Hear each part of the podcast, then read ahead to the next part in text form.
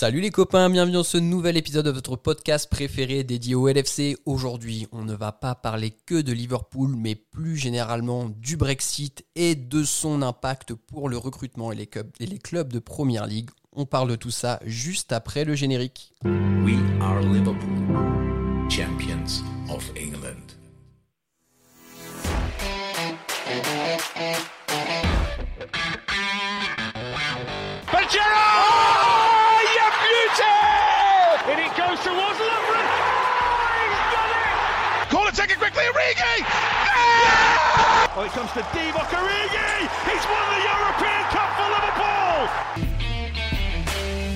Bonjour à toute la francophonie qui s'intéresse de près ou de loin au Liverpool Football Club et bienvenue dans ce nouvel épisode de Copains, votre podcast des champions d'Angleterre. Aujourd'hui au programme, un épisode hors série, on va vous parler du Brexit et de son impact sur le recrutement, le mercato de nos clubs anglais. Pour parler de tout ça avec moi aujourd'hui, j'ai deux copains et une invitée qui est peut-être la mieux placée pour nous parler de tout ça.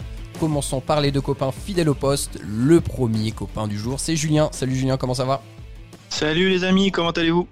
Ça va super, merci Julien. Et le deuxième copain du jour est Alexandre. Salut Alex, comment ça va? Salut, ça va très bien, merci.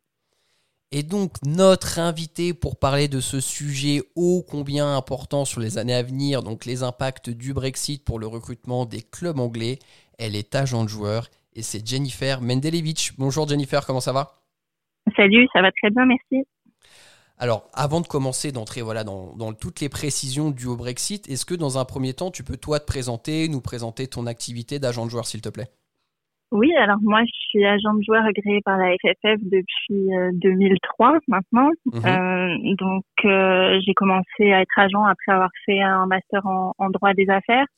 Euh, mon père était euh, agent de joueur euh, précédemment, donc c'est lui qui m'a transmis euh, la passion du du football et notamment du, du football anglais. Mhm. Et puis euh, voilà, maintenant, euh, ça fait euh, un bon moment que, que, que ça dure et euh, on travaille euh, bah, partout, France, Angleterre, euh, Pays-Bas, euh, Bundesliga, enfin un, un petit peu partout en Europe. Donc euh, ça se passe plutôt bien, malgré un contexte qui est, qui est compliqué pour le football aujourd'hui. Mais euh, voilà, j'espère que ça va s'améliorer un petit peu. Bien sûr. Alors, ce qui peut être intéressant, c'est que bon, je pense que tous les auditeurs peuvent avoir une vision du, du rôle de l'agent de joueur. Est-ce que tu peux un petit peu nous Mhm. expliquer concrètement quelle est ta tâche de, de relation entre les joueurs, les clubs et peut-être les scouts aussi? Alors la tâche bah, que tout le monde connaît euh, consiste à, à, à faire des transferts et négocier les, les contrats des joueurs. Mhm. Donc ça c'est ce que tout le monde pense qu'on fait. et euh, voilà, on fait pas on fait pas que ça. On a on a un rôle qui est beaucoup plus large euh, d'accompagnement global de, toute la carrière du, joueur. Donc ça englobe évidemment forcément la négociation de contrat, mais pas du tout exclusivement. C'est-à-dire qu'on on, suit les joueurs pour certains depuis qu'ils sont depuis qu'ils sont très jeunes. Euh, le but, c'est de leur euh, donner les bons conseils, euh, de les orienter vers les clubs où on pense qu'ils auront le plus de, de, de chances de jouer. Euh, Il y, a, y a tout euh, un encadrement à mettre en place au niveau de la gestion des, des réseaux sociaux, au niveau euh, de l'accompagnement, euh, de, au niveau de leur patrimoine. Il peut y avoir aussi euh, de la diététique. Enfin, chaque joueur a des besoins qui sont qui sont spécifiques. Nous, après, notre rôle, c'est de cibler ces besoins spécifiques et d'apporter une réponse de façon à ce que le joueur se concentre sur le terrain pendant que nous, on gère toute la partie administrative et, euh, et hors, euh, hors terrain. Donc, euh, ça va de, de vraiment de, ça dépend. C'est-à-dire qu'un joueur qui est qui est pro, qui a, qui a 23 ans, qui a sa famille, il va pas du tout avoir les mêmes besoins qu'un jeune qui est en centre de formation. Donc, euh, avec chaque joueur, on a une relation qui est, qui, qui est très spécifique. Donc, euh, voilà, je pourrais pas te, te décrire exactement ce qu'on fait euh, de A à Z, mais euh, mais disons que voilà, c'est de l'accompagnement global. Alors, évidemment, oui, il y a des transferts. Euh, notre but, c'est toujours de, de promouvoir nos joueurs dans un maximum de clubs et de faire en sorte que leur que leur leur contrat soit les meilleurs possibles. Mais euh, il y a y a, il y a une fonction qui est beaucoup plus large et qui est un petit peu méconnue, c'est vrai. Ok, ok, très bien. Bah, merci pour cette présentation. En effet, tu casses un peu des idées reçues. On peut penser que l'agent de joueur n'est là que, entre guillemets, pour négocier, comme tu le disais, le transfert et les salaires. Mais c'est intéressant de voir que ça va euh, beaucoup plus loin. Euh, donc écoute, on a la chance de t'avoir avec nous aujourd'hui pour parler du Brexit et des impacts que le, Brex- le Brexit va avoir pour le recrutement, notamment pour les clubs de Première Ligue. Alors à savoir qu'il y a trois grandes règles qui vont, enfin qu'on va essayer de résumer là pour, pour le podcast. La première règle, c'est l'interdiction de recruter des joueurs de moins de 18 ans qui ne sont pas britanniques. donc ça, c'est la première grande règle qui est importante. La deuxième règle, c'est la limitation du recrutement des joueurs de moins de 21 ans. Donc ce serait 3 joueurs par mercato ou 6 joueurs sur une saison. Et la troisième règle, euh, c'est maintenant la nécessité d'avoir un permis, enfin l'équivalent d'un permis de travail euh, mhm. qui fonctionne avec un système de points. Julien, est-ce que tu peux nous en dire un petit peu plus sur ce permis de travail? Euh, Bah ouais, alors en fait, ce que moi j'ai compris, c'est que c'était tout un nombre de, petits critères, comme le nombre de sélections internationales, par exemple, qu'on pouvait avoir soit chez les A pour un joueur qui a plus de 18 ans, soit en catégorie jeune. Euh, c'était euh, la qualité du club vendeur et euh, les résultats qu'il a eu dans la saison en championnat et ou en Coupe d'Europe. Et puis évidemment le nombre de matchs qu'il a pu disputer, que ce soit en compétition nationale ou en compétition nationale. et donc tous ces critères-là réunis doivent mener à un permis. Et pour obtenir ce, permis, il faut obtenir au moins 15 points. Euh, et donc, euh, c'est ça, c'est ce que j'ai lu. Et euh, d'après ce que j'ai compris, c'est que si un joueur, par exemple, si on si on, si on si on se focalise sur sur la France, un joueur qui joue régulièrement en Ligue 1 et qui joue la Coupe d'Europe et qui, se, qui est bien placé en Ligue 1, il n'aura aucun problème à être, à être transféré vers la Première Ligue, on va dire, ou vers l'Angleterre. Euh, par contre, ce qui se complique, c'est pour les clubs euh, euh, de, deuxième partie de tableau ou les, ou les jeunes joueurs de, qui explosent, on va dire, en Ligue 2. Ouais. Et d'ailleurs, Jennifer, j'ai une question à ce sujet. Déjà sur cette règle, vous les agents, comment vous l'avez accueilli cette règle? Vous êtes dit, oh là, ça va être une galère monstre euh, qu'il va falloir gérer en plus, ou alors vous vous dites, bon bah, on va faire avec, c'est pas si compliqué que ça, pas si compliqué que ça à faire, notamment toi qui travailles avec des jeunes. Moi, je suis très contente qu'on ait enfin les règlements parce que ça fait euh, environ euh, une saison qu'on les attend. Euh, il y a des clubs qui, qui ont anticipé, d'autres beaucoup moins. Après, moi, je suis assez familiarisée avec ce système de permis à points parce qu'il existait déjà pour les joueurs extra-communautaires. quand on voulait faire venir un joueur africain en première ligue, eh ben, on devait passer par le système de points de permis de travail. Donc, c'est quelque chose que je connais déjà. Maintenant, euh, il est appliqué maintenant euh, aux, aux, autres. Donc il y a, il y a eu tout, tout, toute une part de développement, mais euh, bon, c'est quelque chose, voilà, avec lequel je suis, je suis familiarisée. Maintenant, effectivement, quand quand on est un agent français avec une majorité de joueurs français et de clients français, c'est sûr que ça devient beaucoup plus compliqué. mais bon, on, on, va trouver des solutions. la, la la première ligue euh, a raconté pendant quelques mois euh, parce que euh, ils voulaient tous se mentir euh, et pas regarder la réalité en face. Oui, mais le Brexit ça s'appliquera pas à nous. On est la première ligue, on est tellement puissant qu'on n'aura pas à passer par ce genre de système. Bon bah ça c'était l'année dernière et aujourd'hui ils sont bien obligés de se rendre compte que qu'il va y avoir des conséquences très importantes pour eux au niveau de leur recrutement, au niveau de leur cellule de recrutement, de leur organisation et des joueurs qui peuvent qui, qui, vont pouvoir recruter dans les mmh dans les années à venir. Moi, j'ai une question, euh, Jennifer aussi. Euh, on parle beaucoup là, des joueurs qui sont euh, bah, qui voudraient accéder à la première ligue. On sait qu'il y a pas mal de, de joueurs, en tout cas en France, les jeunes, ça, mm-hmm. ça, a la cote la première ligue. Mais est-ce que les joueurs, par exemple, les jeunes ou les joueurs qui sont déjà en première ligue, est-ce que pour eux, ça, ça, peut remettre même en cause leur statut de, de, bah, de, au sein des clubs de première ligue? Est-ce qu'il y en a pas qui vont être obligés de partir, qui vont, qui pourraient ne pas avoir ce permis, ou est-ce que le permis Non, non il n'y a pas d'effet euh, il n'y a pas d'effet rétroactif euh, pour, euh, pour, pour les joueurs qui sont déjà là-bas. Moi j'ai un jeune par exemple enfin deux qui sont déjà à Southampton un qui est pro un qui est sous le statut du scholarship.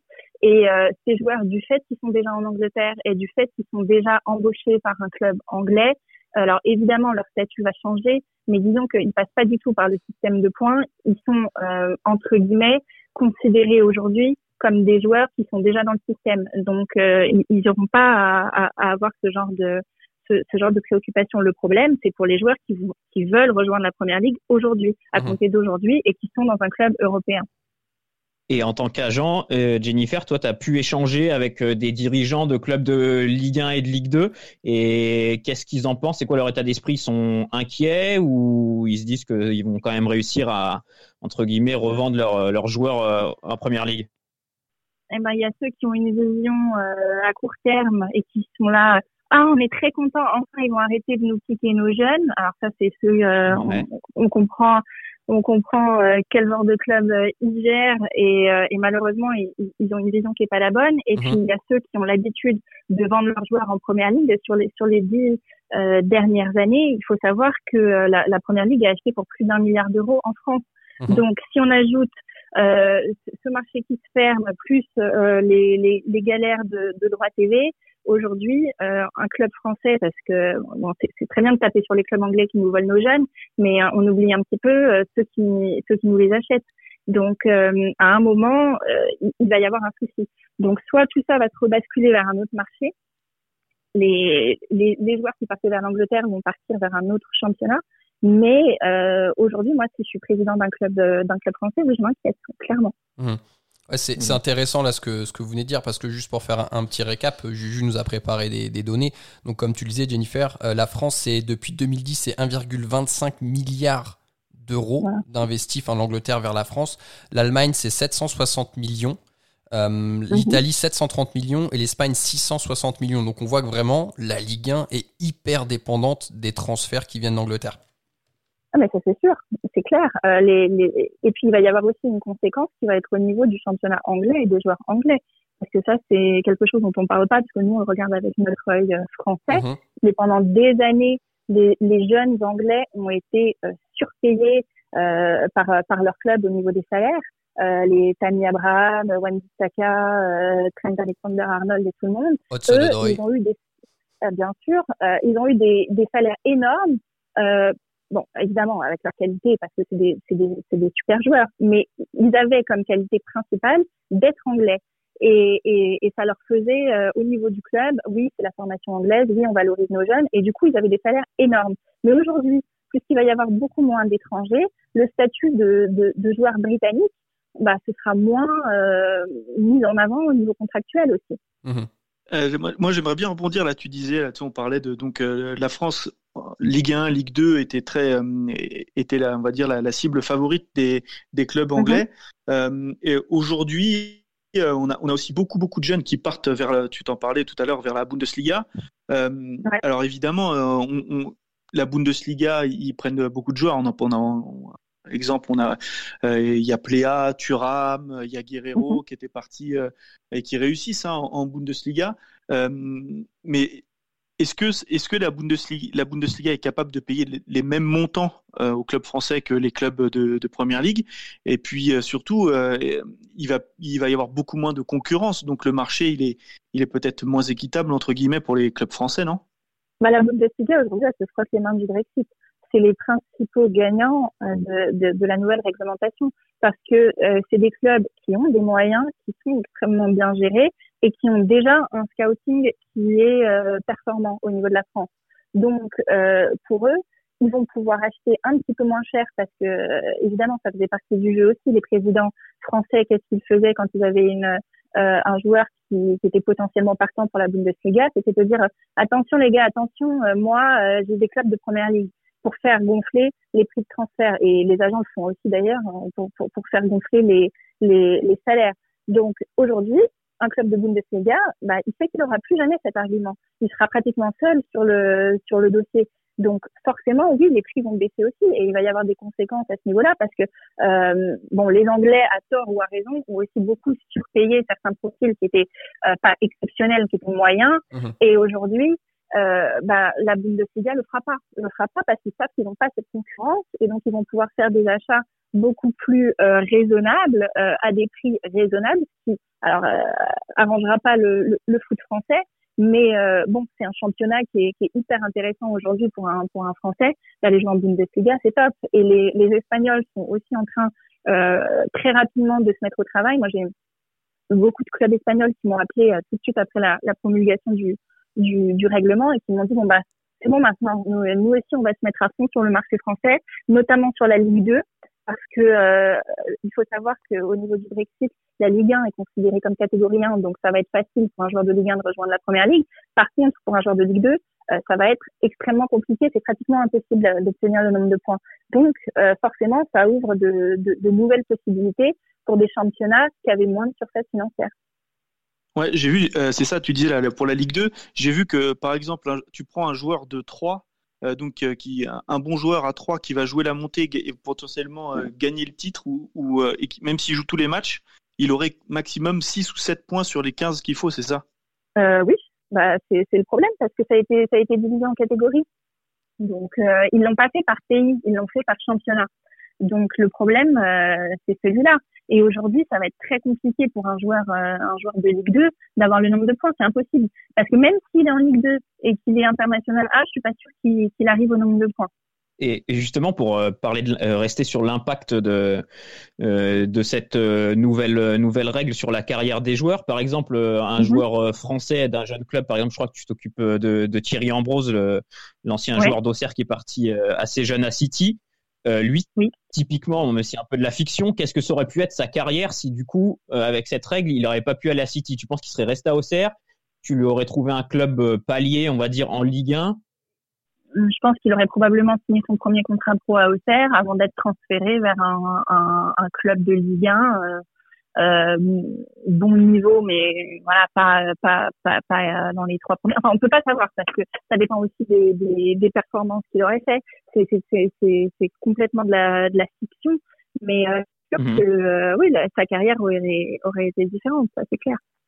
Alors justement, on voit que toutes ces règles, c'est un vrai bouleversement dans, dans, le recrutement pour les clubs pour les clubs britanniques. Ça va aussi impacter les marchés du coup français, espagnol, allemand, italien, on l'a dit. Euh, est-ce que euh, du coup, il y a certains clubs anglais qui commencent déjà à essayer de mettre des choses en place pour essayer de contourner ou, du moins de s'adapter à ces règles et de ne pas louper peut-être les bonnes affaires qu'ils font euh, quotidiennement en achetant des jeunes joueurs français notamment? Alors City l'a anticipé depuis depuis très longtemps. ils ont ils ont racheté Lomel en Belgique, ils ont racheté trois très récemment. Ils ont des clubs partout. Mhm. d'autres d'autres clubs anglais ont tenté de nouer des partenariats avec des clubs français. Euh, il y a beaucoup aujourd'hui de, de clubs, notamment euh, belges, euh, hollandais et français, qui vont changer de main, je pense, dans un futur proche. Mais, mais aujourd'hui, ceux qui ont eu la, la, logique la plus intelligente, alors on peut dire intelligente ou alors dans un but de contournement, ça dépend de, de quel côté on prend le, le problème. Mais, mais, mais, mais, ce qu'a fait City est, est, est, très intelligent. Ils l'ont fait bien en amont avec une, une politique qui est, qui est très claire et ça va leur permettre deux choses. Ça va leur permettre à la fois euh, d'envoyer euh, des, des, jeunes s'aguerrir dans des, dans des championnats comme le nôtre, mais à la fois, ils vont pouvoir recruter sous la bannière 3 euh, des joueurs de 17 ans euh, ou euh, des, qui seront français ou pas, qui seront qui peuvent être des, des, des Espagnols prometteurs ou, ou des Italiens. Et puis bon bah ce qu'ils vont leur dire, c'est vous rejoignez le City Group. Aujourd'hui, vous signez pas à Manchester City, mais vous faites partie du City Group avec des salaires du City Group. Vous jouez pour toi. Et puis, euh, et, et, puis bon, euh, vous n'êtes pas, euh, vous êtes pas en première ligue. Mais si vous, si vous êtes bon et, et, si vous montrez les qualités, bah avec trois qui potentiellement sera en Ligue 1, mhm. euh, du coup, le, le, le, ça leur fait gagner des points facilement. Mais le City Group a une politique qui est pas forcément celle de vouloir à tout prix faire venir des joueurs pour City. Le City Group, leur, leur, euh, leur politique, c'est on achète les meilleurs jeunes partout, euh, en Uruguay, en Amérique du Sud, euh, au Brésil, en Chine, partout.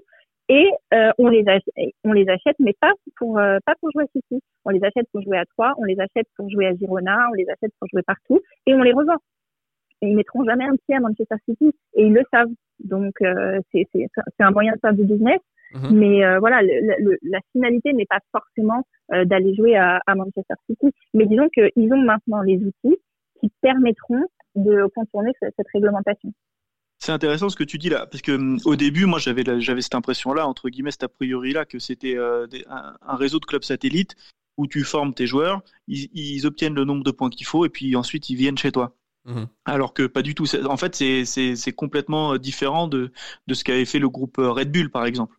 Non, là, ça n'a rien à voir. Euh, le, le City Group euh, a pour euh, vocation, sur certains profils, attention, pas sur tous, mais euh, sur certains profils, de faire uniquement de l'achat-revente.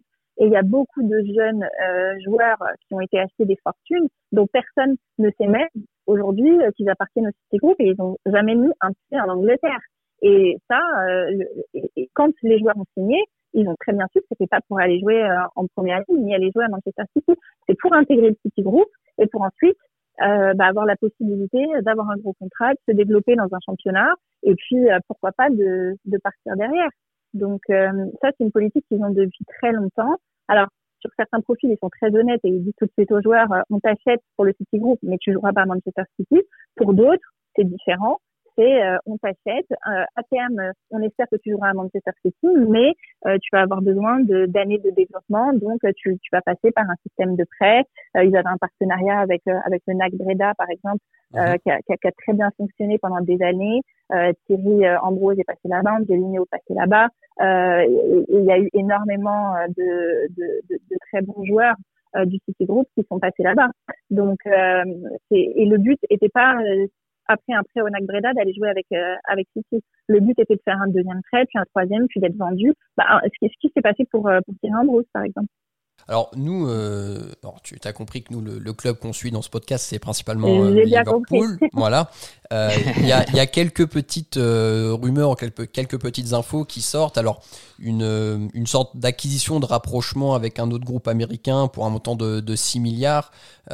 si ça se fait, il y aurait très certainement aussi des rapprochements avec le TFC, donc avec Toulouse, qui se ferait en France. Mhm. toi, vu de ta fenêtre, la finalité justement de ce rapprochement avec Toulouse, dans l'intérêt de Liverpool, qu'est-ce que ce serait? Bah, ce serait la même chose. Toulouse deviendrait le 3 de, de, de, de, Liverpool. Mhm. Après, ce qu'il faut voir, c'est comment c'est articulé.